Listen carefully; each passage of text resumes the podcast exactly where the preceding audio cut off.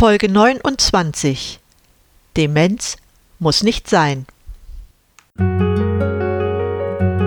Durchatmen, der Gesundheitspodcast. Medizinische Erkenntnisse für deine Vitalität, mehr Energie und persönlichen Erfolg von und mit Dr. Edeltraut Herzberg im Internet zu erreichen unter quellendergesundheit.com.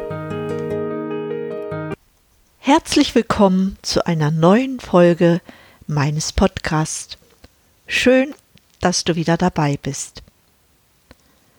Warum beschäftige ich uns heute mit dem Thema Demenzentstehung und ihrer Vermeidung?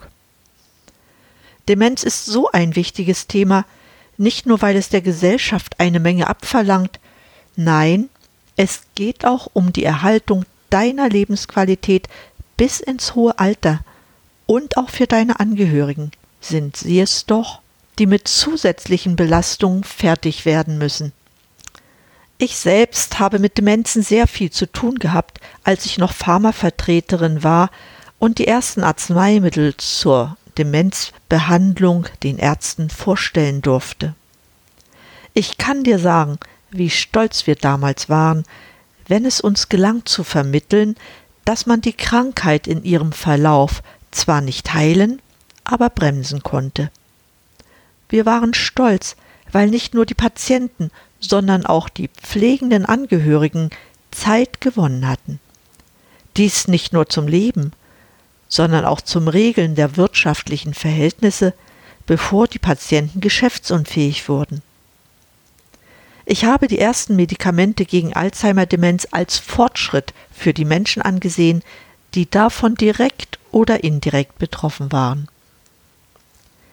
Als ich dann jedoch später meine Ausbildung zur Heilpraktikerin beendet hatte und mich danach mit Mitochondrienmedizin beschäftigte, habe ich gesehen, wie klein doch die Erfolge der Pharmazie waren. Auf Prophylaxe war gar nichts ausgerichtet. Aber gerade das ist sehr wichtig, wenn man weniger Patienten mit dieser schrecklichen Krankheit haben will. Stattdessen gab es jedes Jahr neue Hochrechnungen darüber, wie sich, gemessen an der Alterspyramide, die Anzahl an Demenzpatienten beständig erhöhen würde.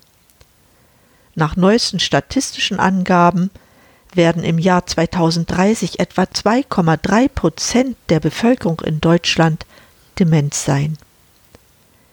Gegenwärtig gibt es weltweit etwa 47 Millionen Demenzkranke und jedes Jahr kommen etwa 8 Millionen Neuerkrankungen hinzu.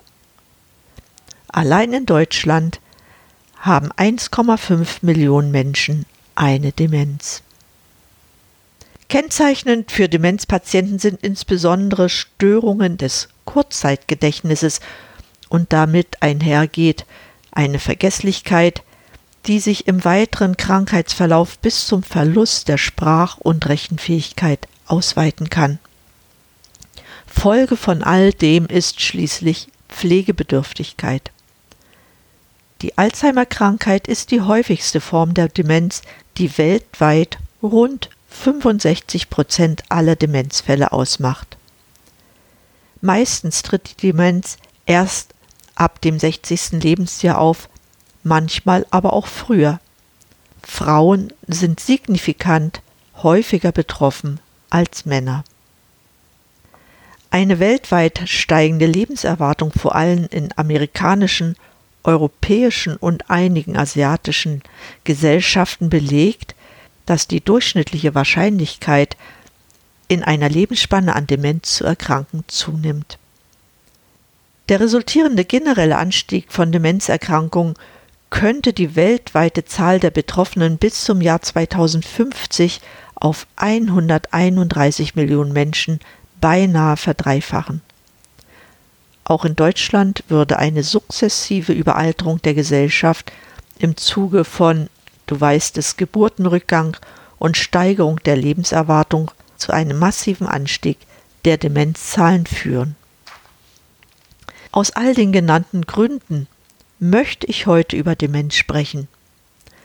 Du wirst dabei erfahren, was du selbst tun kannst, um bei dir die Wahrscheinlichkeit des Auftretens dieser neurodegenerativen Erkrankung zu minimieren. Warum ich von Wahrscheinlichkeit spreche, liegt daran, dass es zwar viele Dinge gibt, die du selbst in der Hand hast. Was du jedenfalls nicht oder nur minimal beeinflussen kannst, sind einige Ursachen, die zu Demenz führen können.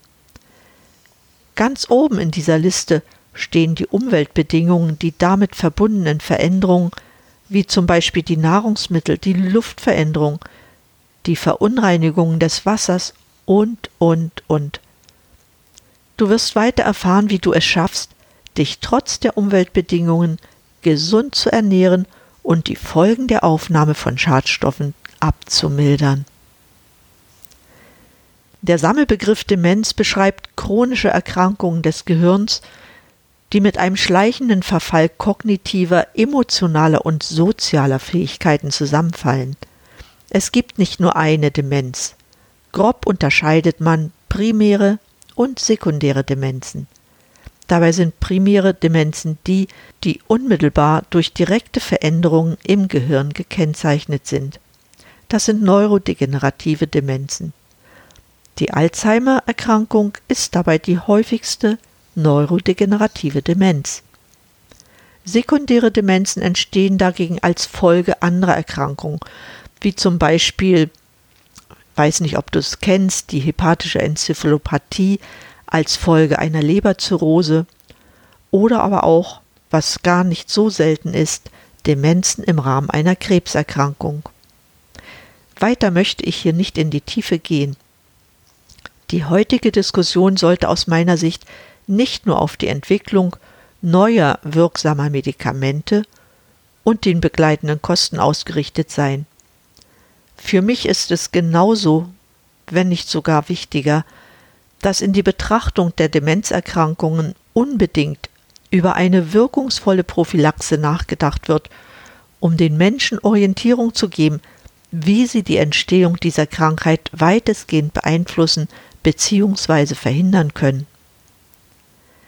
Ein weiteres Problem sollte in diesem Zusammenhang auch gelöst werden.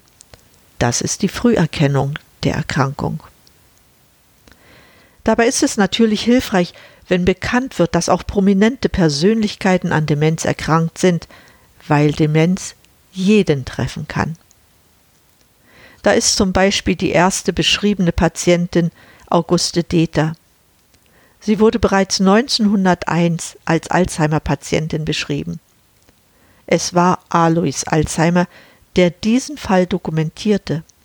Da er keine Erkrankung kannte, die zum Beschwerdebild der Frau Deter passte, nannte er diese Krankheit die Krankheit des Vergessens.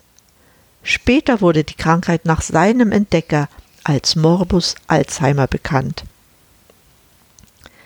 An Alzheimer oder einer anderen Form von Demenz erkrankten auch etliche berühmte Menschen, deren Familien sehr offensiv mit der Erkrankung umgingen, unter anderem um mehr Verständnis für das Leiden zu erreichen. Noch vor einigen Jahrzehnten redete man nur unter vorgehaltener Hand von Demenz über demenzkranke Persönlichkeiten. So zum Beispiel der Fall Herbert Wehner. Der frühere Vorsitzende der SPD-Bundestagsfraktion starb 1990. Herbert Wehner litt bereits als Fraktionsvorsitzender der SPD an den ersten Anzeichen der Alzheimer-Krankheit. Schon bevor er 1983 sein Amt aufgab und den Bundestag verließ, konnte er sich die Namen von Fraktionskollegen nicht mehr merken. So enthüllte seine Frau und Stieftochter Greta auf einem Vortrag während der Hamburger Alzheimer-Tage 1995.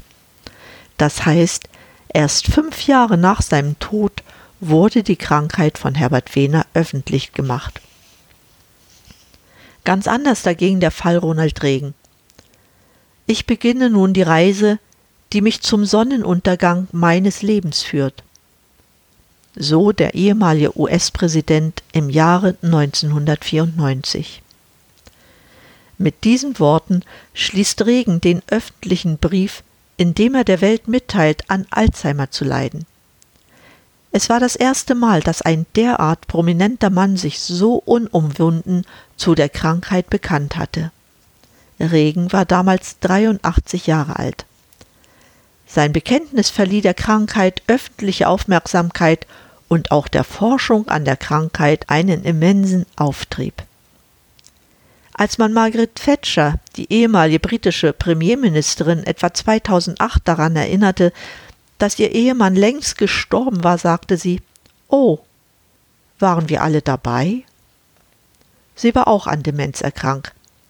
Dies ist eine von mehreren Episoden, mit denen Tochter Carol 2008 an die Öffentlichkeit ging, um die Erkrankung ihrer Mutter offiziell zu bestätigen. Zu dieser Zeit war Thatcher 83 Jahre alt und litt bereits unter einer fortgeschrittenen Demenz, nicht jedoch an Alzheimer.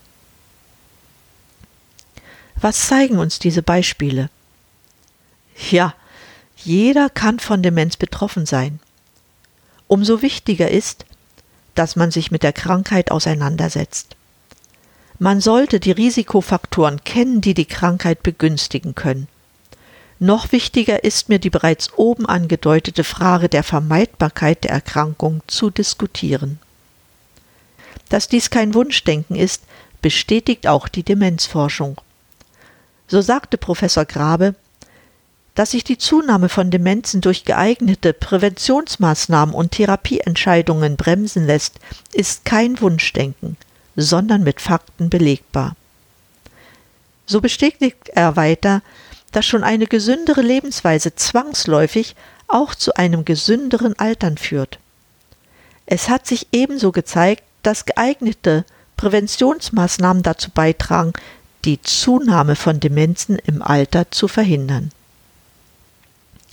Nach Professor Grabe sind es sieben Risikofaktoren, die zur Entstehung oder besser auch zur Vermeidung der Alzheimer-Demenz beitragen. Dies sind im Einzelnen Bluthochdruck, Fettleibigkeit im mittleren Alter, Diabetes mellitus, Depression, körperliche Inaktivität, Rauchen und niedrige Schulbildung. Besonders relevant für die Vermeidung von Demenz sind Rauchen und körperliche Inaktivität, weil davon leider viel zu viele Menschen betroffen sind. Die Forschungsgruppe um Professor Grabe hat in einer Studie gezeigt, die übrigens in Mecklenburg-Vorpommern durchgeführt wurde, weil hier ein besonders rasanter Anstieg von Demenzen zu verzeichnen war, dass es einen Marker gibt, der Auskunft über das Demenzrisiko geben kann. Und das ist der Bauchumfang. Dieser geht, so Professor Grabe, mit der Atrophie, das heißt der Gehirnschrumpfung, einher. Dabei ist das viszerale Fettgewebe kritischer einzuschätzen als das subkutane Bauchfett. Beleuchten wir doch einmal die von Professor Grabe genannten Risikofaktoren etwas näher. Bluthochdruck Depression, Fettleibigkeit sind auch eine Folge unserer modernen Lebensweise, gekennzeichnet durch falsche Ernährung, zu hohe Schadstoffbelastung, mangelnde Bewegung und Stress.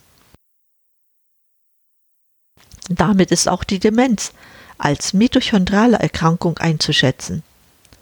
So schreibt zum Beispiel Bodo Kuklinski in seinem Buch Mitochondrien sind in der Pathogenese der Demenz und Alzheimer-Demenz ein Dreh- und Angelpunkt. Die Nichtbeachtung dieser Stoffwechselstörungen bzw. Hemmungen führten die Alzheimer-Forscher auf Holzwege. Über 100 Jahre nach der Erstbeschreibung durch Alois Alzheimer ist es uns immer noch nicht gelungen, den degenerativen Verlauf zu unterbrechen, geschweige denn aufzuhalten. Die Beta-Amyloid-Hypothese bestätigt sich nicht. So brachte tatsächlich eine Impfstudie bei Alzheimer-Patienten die lange Zeit gültige Amyloid-Hypothese ins Wanken. Die Krankheit schritt voran, obwohl bei einigen Patienten durch die Therapie das Amyloid fast komplett aus dem Gehirn entfernt wurde. Das Grundproblem mit den Plaques ist noch ungelöst. Es ist bis heute nicht sicher, ob die amyloiden Plaques den Tod von unzähligen Hirnzellen bei Alzheimer auslösen oder ob sie nur eine Folge der zellulären Katastrophe sind. Vielleicht stellen sie auch nur einen verzweifelten Versuch dar, die Zellen zu retten. Die Wahrheit über Amyloid ist offenbar komplizierter als angenommen. Was man aber auch feststellen kann, und dies ist nicht nur in großen Studien untersucht worden, das sind, dass für Alzheimer-Patienten einige Laborbefunde signifikant sind. Oxidativer und nitrosativer Stress, Lipidperoxidation und carbonylierte Proteine sind gesteigert. Toxische Peroxidationsprodukte von Polyenfettsäuren oxidieren Glutathion und aktivieren einen Hypoxie-induzierten Faktor, der durch Sauerstoffunterversorgung entsteht. Weiterhin ist das proapoptotische Protein bei milder kognitiver Störung und bei Alzheimer-Demenz erhöht. Pathologische Veränderungen finden sich bei Patienten mit Alzheimer-Demenz. Es wird vermehrt Stickstoffmonoxid gebildet. Über biochemische Prozesse werden dadurch Eisen und Kohlenmonoxid freigesetzt. Diese wiederum schädigen die Mitochondrien. Zahlreiche Studien weisen bei der Alzheimer-Erkrankung auf mitochondrale Störungen aller fünf Atemkomplexe in diversen Hirnregionen hin. Damit ist aber die ATP-Synthese beeinträchtigt. Tatsächlich konnte auch festgestellt werden, dass der ATP-Synthese-Komplex 5 im Hippocampus pathologisch niedrig ist. Eine erniedrigte ATP-Synthese führt jedoch zu einem Energiedefizit der zum Zelluntergang auch von Neuronen beiträgt. Ja, das Molekül ATP ist ausschlaggebend für eine funktionierende Zelle. Ohne ausreichende Energiebereitstellung sterben Körperzellen unweigerlich ab. ATP ist Adenosintriphosphat und stellt eine äußerst energiereiche Verbindung dar und damit immer ausreichend Adenosintriphosphat gebildet werden kann, ist es sehr wichtig, dafür zu sorgen, dass die Atmungskette in den Mitochondrien optimal funktioniert. Vielleicht erinnerst du dich an meine Sendungen dazu. Dazu gehört zuallererst alles zu vermeiden, was den Prozess der ATP-Synthese stört. Was ist das aber? Ich bin bereits, wie ich schon sagte, früher darauf eingegangen. Wenn ich will, dass kein Energiedefizit an den Mitochondrien in den Zellen entsteht, muss ich zuerst Stress vermeiden. Das ist vor allem der nitrosative und oxidative Stress. Man konnte, um das zu untermauern, sogar feststellen, dass bei hoher Dichte an Beta-Amyloid-Plaques die NO-Synthese der sie umgebenden Astrozyten erhöht ist, was einer Zunahme des nitrosativen Stresses entspricht. Somit ist die Entwicklung der Demenz und Alzheimer-Demenz in den Industrienationen eine unerbittliche Quittung der Natur. Der alternde Mensch zahlt schließlich die Rechnung für veränderte Nahrungsmittel und unnatürliche Ernährungsweisen. Schad- und Fremdstoffbelastung in der Natur und in der Nahrungskette, für chronischen Distress und Medikamenteneinnahme. Andererseits sollte sich dann aber auch eine obst- und gemüsereiche Kost positiv auf die Hirnleistung auswirken. Die darin enthaltenen protektiven sekundären Pflanzeninhaltsstoffe wirken komplex und können nicht durch Einzelvitamine ersetzt werden. Diese Kost sorgt dafür, dass die Blutspiegel an Gamma-Tocopherol, das ist Vitamin E, und Carotinoiden erhöht sind. Wenn diese Nahrungsmittel jedoch aus industrieller Landwirtschaft verzehrt werden, erhöht sich unter anderem die Nitratbelastung im Körper. Nun, der geistige Abbau beginnt beim Menschen etwa mit Ende des vierten Dezenniums. Der beste Schutz bleiben unterkalorische Kost, körperliche Bewegung und Mikronährstoffe inklusive Vitamin B12 und Ginkgo biloba. Bewegungs- und Koordinationsanforderungen bessern die Durchblutung und den Sauerstoffpartialdruck. Die mitochondrale Regeneration wird dadurch aktiviert. Professor Jörg Bergemann, ein bekannter Alternsforscher, beschreibt die Faktoren, die für gesundes Altern und damit auch der Vermeidung von Demenz wichtig sind, so. Da ist der Faktor Vitalität und Bewegung. Er empfiehlt eine moderate Bewegung, kein Hochleistungssport, sondern etwa 10.000 Schritte täglich oder 20 bis 75 Minuten gehen täglich. Dabei interessant, er bezeichnet das Sitzen als das neue Rauchen. Wichtig ist die Stärkung der mitochondralen Funktion. Der nächste Faktor ist Umwelt und Ernährung. Diese sollte frisch und vollwertig sein, wobei Fasten gar nicht so verkehrt ist, weil es die Mitochondrienfunktion unterstützt. Ein weiterer Faktor ist die Vermeidung von Stress, insbesondere von Dauerstress. Phasen der Entspannung müssen in den Alltag integriert werden. Lebenslanges Lernen. Wir brauchen lebenslang Anregungen und sollten neugierig bleiben. Nur das gewährleistet, dass die Verschaltungen zwischen den Nervenzellen im Gehirn mehr und nicht weniger werden und wir damit dementiellen Tendenzen ausweichen können. Auch die Gesellschaft spielt eine große Rolle. Menschen altern gesünder, wenn das Alter positiv besetzt ist, wie das zum Beispiel in Japan der Fall ist. Ja, auch das Armutsrisiko ist ein Faktor. Sozial benachteiligte Gruppen altern schneller, werden eher dement. Bildung ist ein wichtiger Einflussfaktor er ist wichtiger als Geld. Und als letztes nicht zu vergessen, das sind Freunde. Gemeinsam mit Freunden aktiv zu sein, ist äußerst wichtig, wenn man gesund altern möchte. Wie du siehst, gibt es einige Faktoren, die du nicht selbst beeinflussen kannst, wie die Umwelt, die gesellschaftlichen Verhältnisse und soziale Faktoren aber die meisten Faktoren kann man beeinflussen. Dazu möchte ich dich aufrufen, damit du vermeidest, an Demenz zu erkranken. Diese Faktoren gelten insgesamt für eine gesunde Lebensweise und helfen, auch viele andere Krankheiten zu vermeiden oder zu reduzieren. Eine weitere Möglichkeit, sich vor Demenz zu schützen, besteht darin, dafür zu sorgen, dass immer genügend gesunde Mitochondrien in unseren Zellen ausreichend Energie produzieren. Nur dann ist der Körper in der Lage, mit den Gefahren aus der Umwelt fertig zu werden. So kann man durch eine ausreichende Versorgung mit Vitamin B1 dafür sorgen, dass der Glukosestoffwechsel im Gehirn, der bei Alzheimer-Patienten vermindert ist, nicht gestört wird. Weiterhin ist bekannt, dass auch Homocystein ein Risikofaktor für die Entstehung der Alzheimer-Krankheit ist.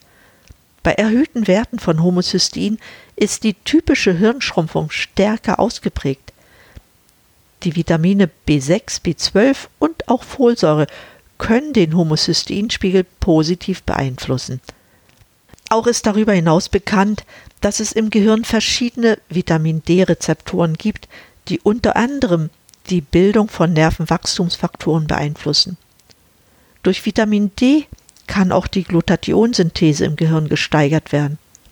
Glutathion aber hat eine antientzündliche Wirkung und es gibt Hinweise auf Beteiligung von Vitamin D bei der Neubildung von Nervenzellen. In diesem Zusammenhang haben auch antioxidative Vitamine eine bestimmte Bedeutung für die Eindämmung der Alzheimer-Erkrankung weil unser Gehirn generell empfindlich auf oxidativen Stress reagiert. Belegt ist es auch zum Beispiel dadurch, dass Alzheimer-Patienten niedrige Vitamin E-Spiegel im Liquor aufweisen. In einer Studie konnte gezeigt werden, dass bei älteren Amerikanern japanischen Ursprungs die gemeinsame Supplementierung von Vitamin E und Vitamin C bei vaskulären Demenzen und anderen Demenztypen gut wirksam war. Ja, und ich komme auch wieder auf Coenzym Q10 zu sprechen. Es ist ja von zentraler Bedeutung für die mitochondrale ATP-Synthese. Eine mitochondrale Dysfunktion fördert die Bildung von reaktiven Sauerstoffradikalen und oxidativem Stress.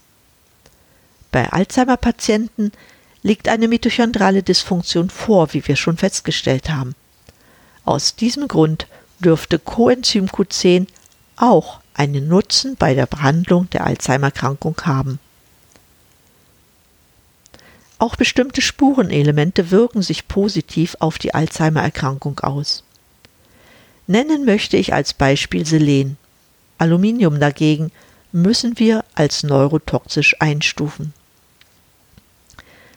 Auch Aminosäuren spielen für das Gehirn eine ebenso große Rolle. Zum Beispiel benötigt das Gehirn Arginin als Ausgangssubstanz für die Bildung von Stickstoffmonoxid. Stickstoffmonoxid ist besonders für das Lernen und für die Gedächtnisbildung notwendig. Eine weitere Aminosäure, das Glutamin, hat einen Schutzeffekt gegen die Bildung von Amyloidpeptiden und ist außerdem eine wichtige Ausgangssubstanz für die Bildung von Glutathion.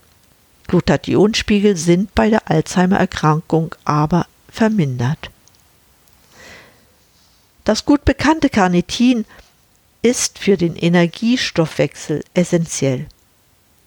Wenn die Studienergebnisse hier auch nicht eindeutig sind, so ist doch die Energieproduktion gerade im Gehirn enorm wichtig für dessen Leistungsfähigkeit. Zu guter Letzt will ich dir auch nicht die Forschungsergebnisse von Professor Jens Pahnke vorenthalten. Er konnte in einer Studie mit Alzheimer-Mäusen nachweisen, dass der griechische Bergtee den Mäusen ihre Orientierungsfähigkeit zurückbrachte. In seinen Untersuchungen hat Professor Dr. Jens Pahnke festgestellt, dass bestimmte Inhaltsstoffe des griechischen Bergtees nicht nur den Entstehungsprozess von Alzheimer verlangsamen, sondern sogar rückgängig machen können, indem sie die Ablagerungen von Plaque im Gehirn verhindern bzw. auflösen und reduzieren. Jüngste Untersuchungen zur Anwendung von Menschen zeigen, laut Professor Panke, dass die Wirkung auch bei an Alzheimer erkrankten Menschen nachweisbar ist. Beeindruckende Rückmeldungen von Patienten und Angehörigen kannst du über einen Link auf meiner Website nachlesen. Nebenwirkungen des Bergtees gibt es nicht. Auch besteht keine Gefahr von Abhängigkeiten. Rechnet man allerdings die bei den Mäusen verwendete Extraktmenge auf Menschen um, müssen vier Liter griechischer Bergtee täglich getrunken werden, bei gleichbleibender Qualität. Es kann jedoch ein standardisierter Extrakt angewendet werden. Jüngste Untersuchungen zur Anwendung bei Menschen zeigen laut Professor Pahnke, dass die Wirkung auch bei an Alzheimer erkrankten Menschen nachweisbar ist. Andere Pflanzenextrakte, wie zum Beispiel Ginkgo biloba, Aloe Vera oder grüner Tee, haben für die Prophylaxe von Demenz auch ihre Bedeutung. Sie enthalten Antioxidantien und helfen im Stoffwechsel. Wenn freie Radikale in unserem Körper reduziert werden, so werden die Zellen geschützt. Weniger Zelluntergang ist auch das, was wir in Zusammenhang mit der Demenz erreichen wollen. Damit bin ich am Ende der heutigen Sendung angelangt. Ist etwas lang geworden. Ich hoffe, dass es dich nicht gestört hat. Ich möchte dir sehr für dein Interesse an diesem Thema danken und wünsche dir bei der Umsetzung meiner Empfehlungen gutes Gelingen. Wie immer kannst du auf meiner Website quellendergesundheit.com die Zusammenfassung der wichtigsten Inhalte nachlesen. Über ein Feedback würde ich mich sehr freuen.